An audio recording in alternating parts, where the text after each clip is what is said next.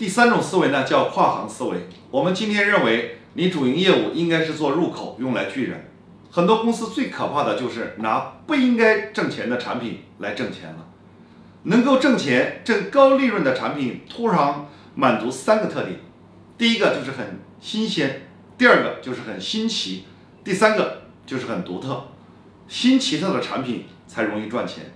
当你拥有海量的用户行业外的盈利自然就会发生。